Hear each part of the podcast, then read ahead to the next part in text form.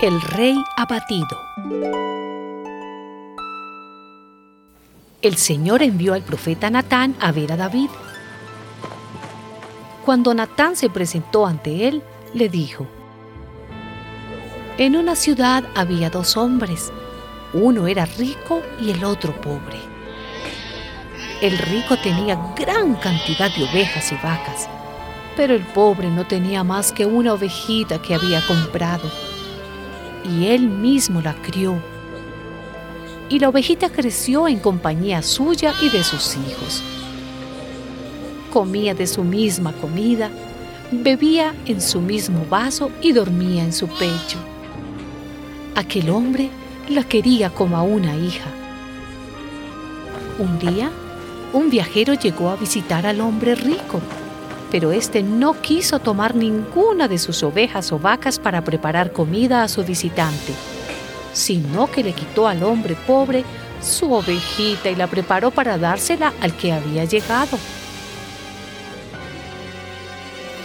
David se enfureció mucho contra aquel hombre y le dijo a Natán, Te juro por Dios que quien ha hecho tal cosa merece la muerte y debe pagar cuatro veces el valor de la ovejita porque actuó sin mostrar ninguna compasión.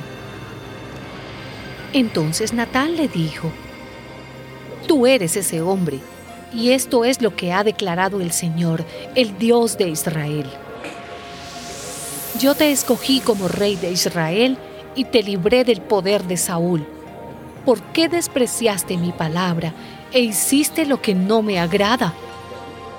Has asesinado a Urías elitita puesto que me has menospreciado al apoderarte de la esposa de Urias, elitita para hacerla tu mujer, jamás se apartará de tu casa la violencia.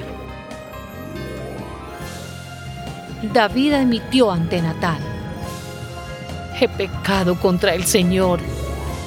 Y Natán le respondió, el Señor no te va a castigar a ti por tu pecado, y no morirás. Pero como has ofendido gravemente al Señor, tu hijo recién nacido tendrá que morir. Y Natán volvió a su casa.